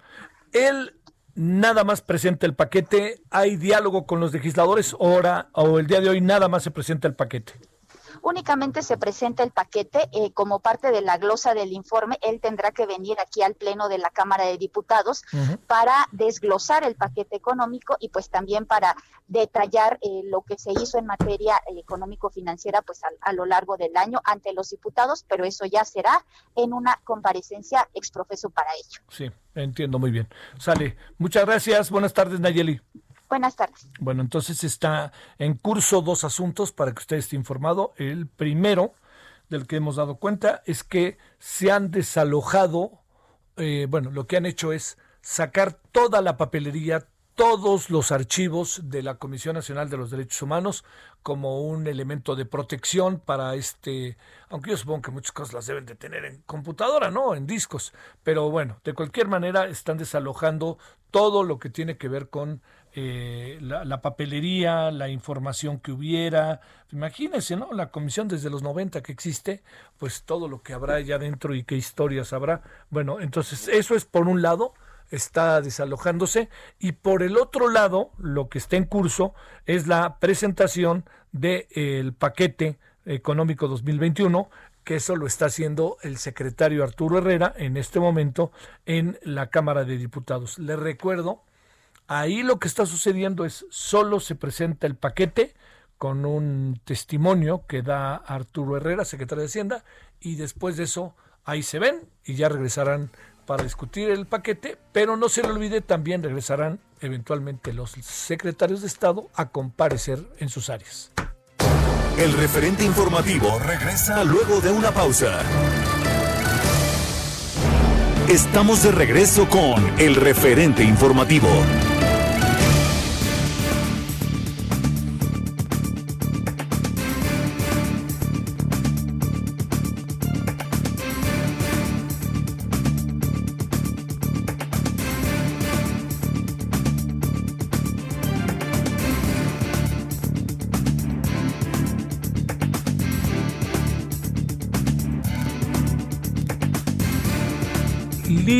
Porque pues eso es, hay que reconocerlo, en la Comisión Nacional de los Derechos Humanos tiene muchas maneras de verse, ¿no? La, comisión eh, tiene una historia, eh, pues realmente eh, por momentos ha sido muy trompicada. es una comisión autónoma que, que debe de tomar distancia del presidente, ¿no? Antes que nada, y de los órganos de gobierno. Por eso es una comisión que fundamentalmente trabaja con lo que corresponde a la relación que guarda los gobiernos con la sociedad. Entonces, todas sus investigaciones, sus recomendaciones se lanzan hacia esa área, hacia esa parte de la vida de la sociedad. Eh, lo que ha pasado en los últimos eh, años es que hemos pasado por un transitar complicadísimo de la comisión. Yo estoy cierto que la comisión requiere de una sacudida. No sé si esta sea la mejor, pero como suele pasar, no vaya a ser que esta sea la que le dé una nueva vida, pero lo que más inquieta es que no vaya a ser que esto que está pasando lleve a ya sabe quién a decir colorín colorado ahí se ven y esto se acaba, ¿no? Una comisión no puede ser quien la dirige juega un gran papel quien la dirige, pero no puede ser quien la dirige. O sea, el nombre de, Robar, de Rosario Piedra es un gran nombre. Es, un, es una historia, porque además ella estuvo muy cerca de doña Rosario, su madre, Rosario de Piedra, pero también es importante entender que cada quien tiene que escribir su historia y hasta ahora no, no había un balance, para decirlo claro, con tintes positivos. ¿eh? Pero bueno, ¿Qué le parece si le entramos al tema y vemos por dónde va con la visión de alguien que se ha venido a lo largo de mucho tiempo destacando por estudiar todo lo que tiene que ver con derechos humanos y con eh, la política que pues nadie puede negar que están juntitas una de la otra. Bernardino Esparza, analista político, especialista en derechos humanos de la Universidad de La Salle. ¿Cómo estás, Bernardino? Gracias que tomas la llamada. Buenas tardes. Muy buenas tardes, Javier. Muchísimas gracias por la invitación. Aquí estamos a tus órdenes. Auténticamente como si fuera de esas cosas de bote pronto, como luego se dicen, de este, ¿qué alcanzas a apreciar que está sucediendo hoy? para echarnos hacia atrás en lo inmediato en la Comisión Nacional de Derechos Humanos. ¿Qué andará pasando? ¿Son provocaciones? ¿Se quiere desaparecer? ¿Es un hartazgo? ¿Qué, qué, qué cuentas, Bernardino?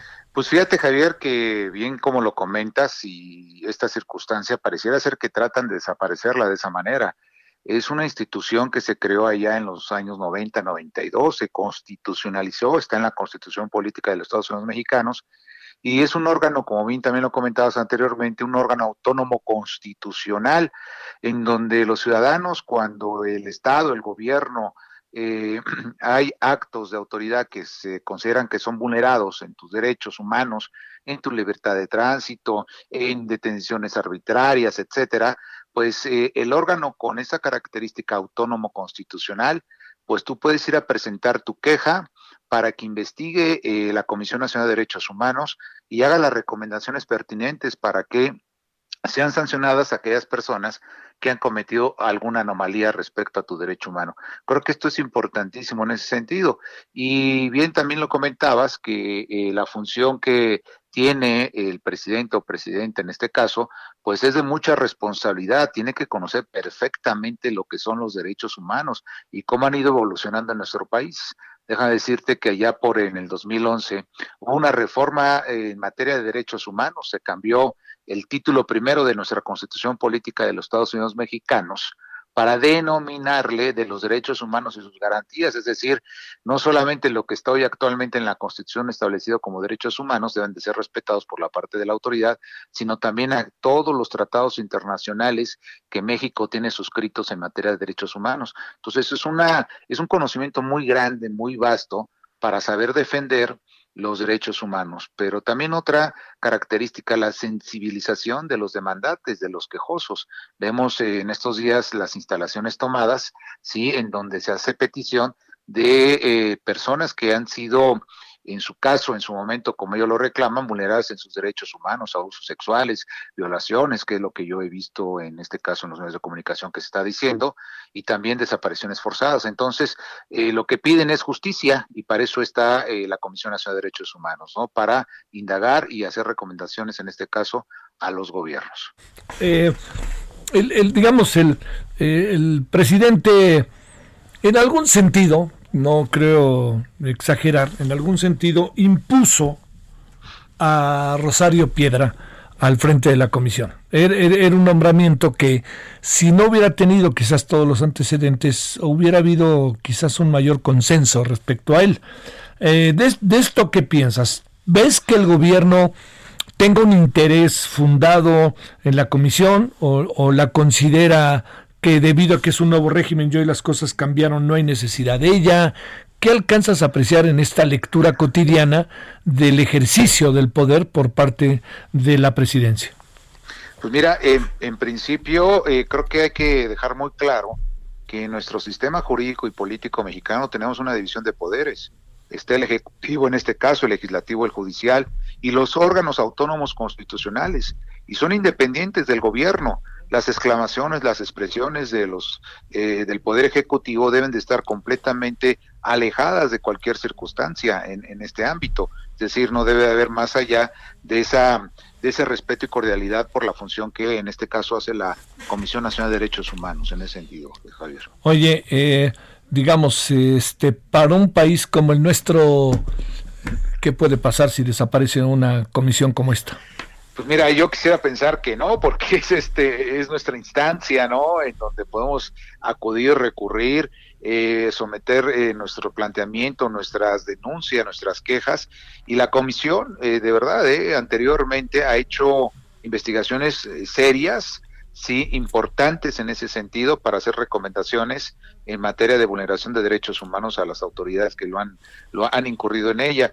Quizás a lo mejor en un aspecto importante es hacer una, quizás una reforma poco más profunda, pero darle más herramientas jurídicas para que en principio también las recomendaciones sean obligatorias, obligatorias, obligatorias, y si no las cumplen las autoridades sean sancionadas, ¿no? En este caso. Entonces quizás por ahí sí podría haber en ese sentido, es decir, creo que el gobierno debería entender y el legislador sobre todo que si van a tratar de hacer una reforma constitucional sea otorgarle más atribuciones y facultades y herramientas jurídicas a la Comisión de Derechos Humanos en esos términos. ¿Tienes la impresión de que con Rosario Piedra tuvo, entró en otra dimensión la comisión o que perdió vuelo? o que perdió atención sobre muchos de los casos que tenían en la mesa, sobre todo partiendo de algo que me parece que es este muy importante. Acabaron las recomendaciones que en otro momento existían, como si ya no hubiera por qué lanzar recomendaciones a pesar de las demandas. Sí, como que hubo una, estate quieto en este momento, ¿no? Eh, eh, la función de la Comisión de Derechos Humanos estructuralmente y administrativamente tienes que, como director, como presidente de esta comisión, pues tienes que tener un amplio conocimiento de, cómo se, se presenta una queja, cómo se denuncia, cómo se lleva a cabo, cómo tienes el vínculo inclusive también con las demás autoridades para poder acercarte de pruebas en las investigaciones que ellos realizan y puedan obviamente presentar las, las recomendaciones. Eso como que dentro de este procedimiento, de este nombramiento, no se ha conocido más recomendaciones en ese sentido. Este, híjole, ¿te atreves a lanzar un pronóstico de lo que viene o está verdaderamente difícil? Hijo, mira, eh, lo, que yo quisiera, yo en lo personal como académico y, este que tengo algunos libros publicados en materia de derechos humanos, lo que yo he visto que ojalá se le den herramientas jurídicas a la Comisión Nacional de Derechos Humanos en el sentido que ya había comentado anteriormente. Hoy actualmente, como lo estoy viendo, eh, creo que una de las grandes obligaciones que tiene eh, el que dirige la Comisión Nacional de Derechos Humanos o la persona que dirige la Comisión de Derechos Humanos es atenderlas a los quejosos, ¿no? Que presentan sus denuncias y, investigar y dar resultados. Eh, ya será parte de la, de la autoridad recomendada si las acata o no las acata eh, en esa parte, pero la comisión tiene que cumplir con su obligación constitucional y legal. Sí, sí, sí, ahí sí no hay de otra. Este, pero por lo pronto, bueno, hoy no sé si estás enterado, pero nos reportan que han sacado toda la papelería, todo lo que son documentos para salvaguardarlos, pero la comisión sigue tomada y no van a, no tienen para cuándo dejarla quienes han tomado las mujeres que han tomado esta decisión. Sí, lo que yo estaba leyendo hace unos momentos estaban parece que ya habían recibido algunas personas, sí. sí, y estaban llegando a un diálogo en principio con algunas personas. Esto no debería de trascender más allá, es decir, desde el momento en que las eh, personas eh, que han sido en su presunta violación de derechos humanos deben ser atendidas. Para eso están las autoridades. y más como un órgano autónomo constitucional en ese sentido. Y luego se juntó la política, si el cuadro de Madero no debe haber sido atacado y las mujeres que responden, en lugar de preocuparse por el cuadro de Madero, deben preocuparse por nosotros y nuestras hijas que han sido violadas. Entonces entramos en un terreno muy, muy complicado, ¿no? Demasiado complicado porque ante todo... Eh, todas las personas tenemos eh, un derecho básico, intrínseco, que es la dignidad como persona, ¿no? Eh, una persona violentada con su familiar, la víctima, las ofendidas, pues lo primero que quieren es que la autoridad le responda, le responda. Eh, independientemente de las cuestiones materiales, ¿no? Como el caso del cuadro, en ese sentido. Yo, como una persona vulnerada de mis derechos humanos, yo acudo a la comisión para que me atienda y me dé una respuesta, porque es mi única solución, no tengo otra solución. Eh, imagínate en el caso de las madres que están reclamando el abuso sexual de sus menores, ¿no? o sea, eso es impresionante, eso no se puede soportar y la autoridad tiene que dar una respuesta respecto a ello. Eh, Bernardino Esparza, te mando un saludo y el agradecimiento que hayas estado con nosotros. Igualmente, Javier, muchísimas gracias. Gracias que estuviste con nosotros. Analista político, especialista en derechos humanos de la Universidad La Salle. Ahora 17 con 42 en hora del centro. Solórzano, el referente informativo. Balance Inmobiliario es presentado por Centro Urbano. Estrena hoy Casa Odepa en 20. Grandes promociones en Tecámac, Querétaro, Puebla, Cancún, Playa del Carmen y Monterrey. Tu mejor hogar e inversión está en 20. Búscanos en 20.com.mx.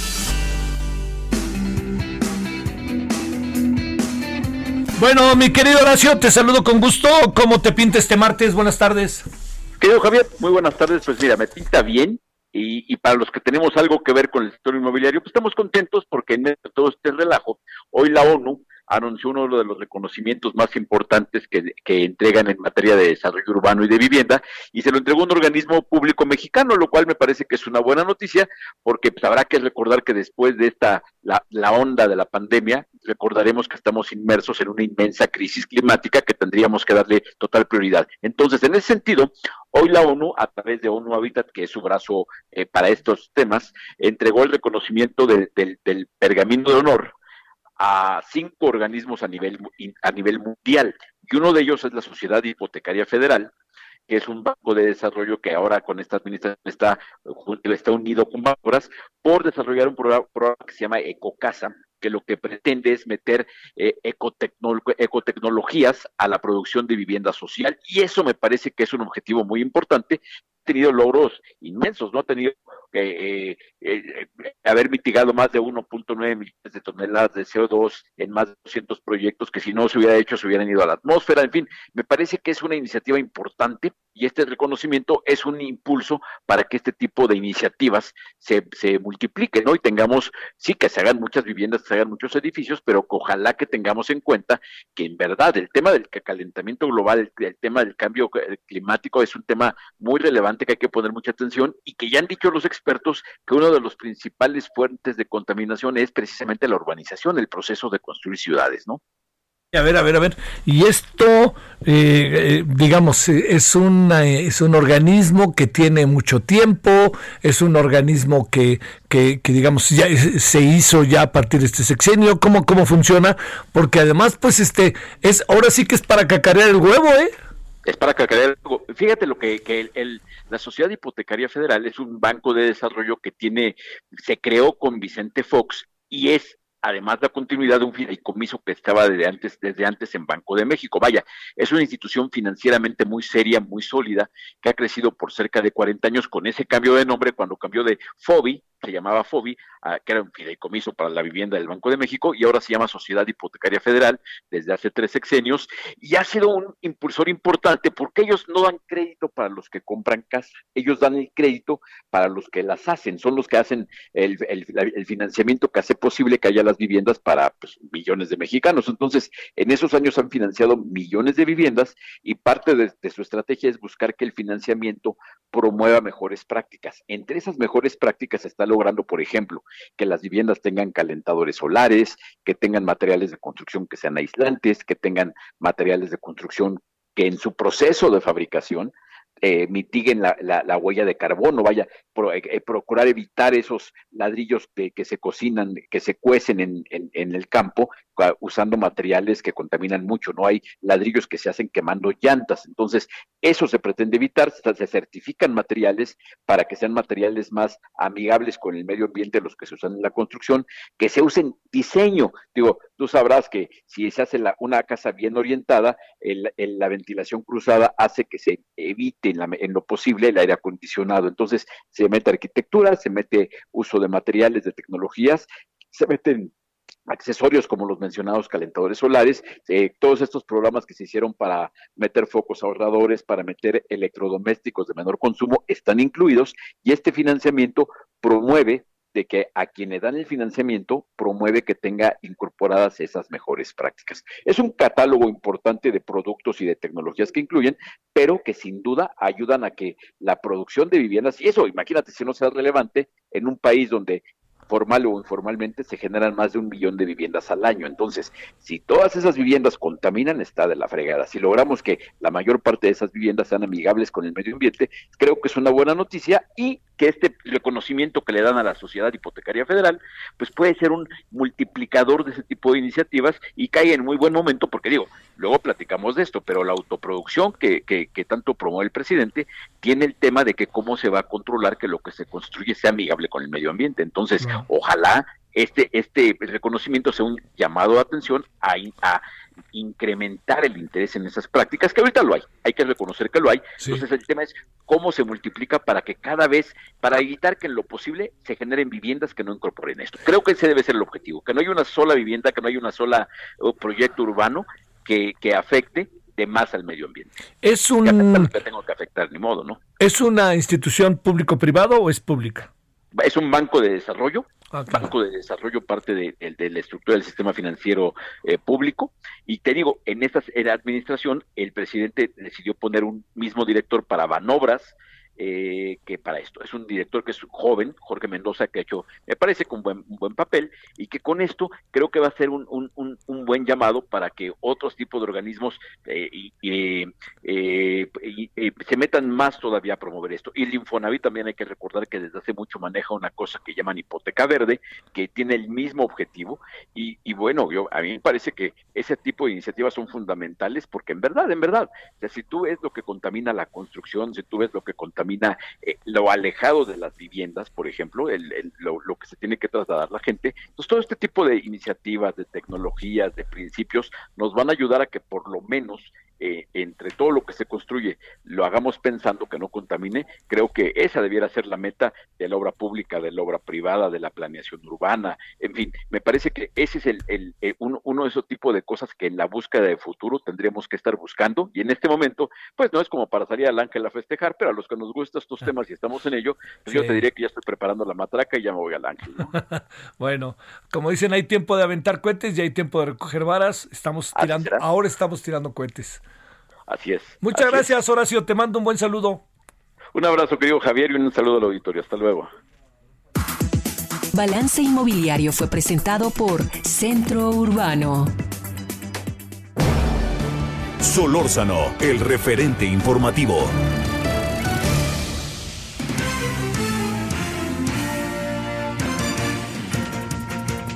Ahora las 17.49 en la hora del centro. ¿Qué me cuentas, Misael Zavala? ¿Dónde andas? Javier, pues hoy en el Senado de la República ya arrancó la glosa del segundo informe del gobierno federal y por primera, eh, digamos, de primer tema, eh, tocaron ya la política exterior, donde senadores de diversas bancadas destacaron la labor del canciller Marcelo Ebrard al tender un puente aéreo para garantizar medicamentos, y la participación del país en el desarrollo de una vacuna por COVID-19, así como la entrada en vigor del TEMEC. Legisladores de Morena, del PT, del PES y del Verde Ecologista, así como del PRD, afirmaron que en materia de política exterior se ha destacado que en la etapa de la pandemia se han tenido puentes aéreos para dotar, dotar al sector eh, salud de insumos y medicinas, además de apoyar a los conacionales varados en otros países a regresar al territorio mexicano a través de vuelos que envió el propio gobierno federal. La senadora Nancy de la Sierra del PT enfatizó el papel de México en su participación en diversos organismos internacionales para el desarrollo de la vacuna contra el COVID.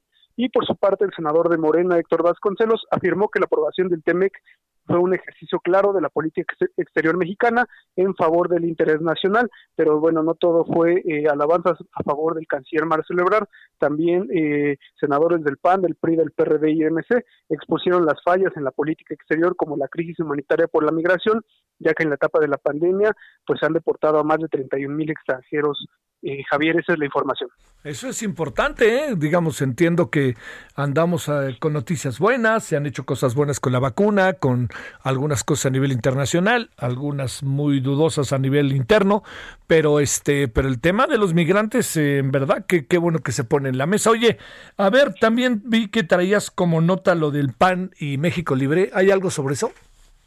Sí, así es, pues hoy el panista Gustavo Madero pues prácticamente les puso el tapete rojo a Margarita Zavala y a Felipe Calderón para que regresen al Partido Acción Nacional. Dice él que está eh, sería el interlocutor para que eh, los eh, ahora organizadores de México Libre pues regresen a las filas panistas y también pues se sumen a esta causa de Acción Nacional para llegar digamos unidos en las elecciones del, del 2021.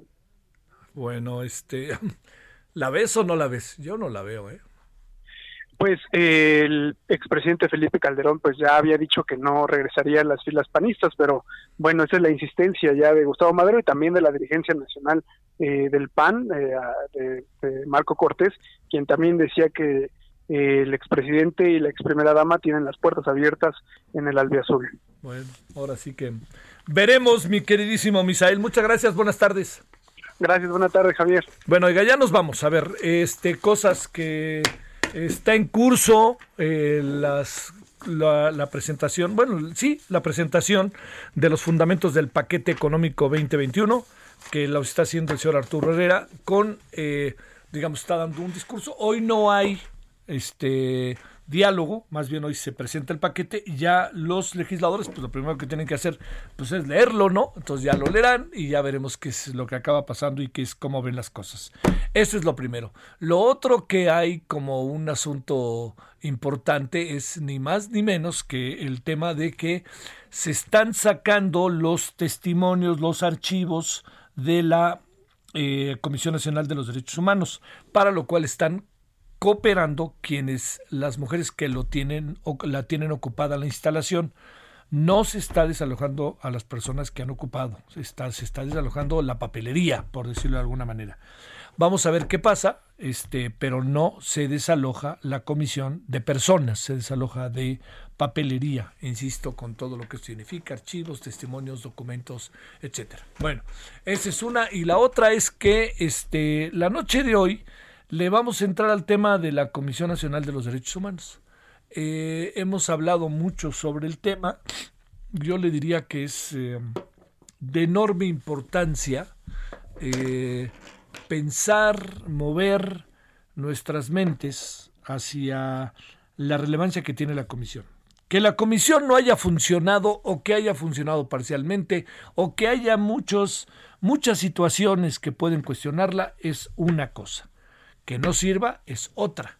Es ahí en donde creo que en este momento lo que más podríamos en este eh, bajo esta circunstancia eh, pensarla para renovarla, no pensarla para deshacernos de ella, porque por ahí va quizá el pensamiento del gobierno, que eso no nos va a ayudar ni tantito. Así, yo le diría, eso no sirve auténticamente. ¿Por qué? Le preguntaría, este es un país que ha superado su problema de derechos humanos, pero claro que no. Necesitamos una comisión que nos defienda y que defienda a mucha gente que no tiene todos los elementos como para estar en una circunstancia diferente. Nos vemos a las nueve. Pásela bien. Adiós.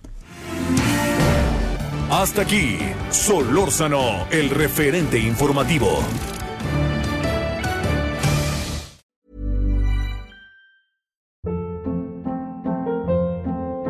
Hold up. What was that? Boring. No flavor. That was as bad as those leftovers you ate all week. Kiki Palmer here, and it's time to say hello to something fresh and guilt-free. Hello Fresh. Jazz up dinner with pecan-crusted chicken or garlic butter shrimp scampi. Now that's music to my mouth. Hello Fresh. Let's get this dinner party started. Discover all the delicious possibilities at hellofresh.com.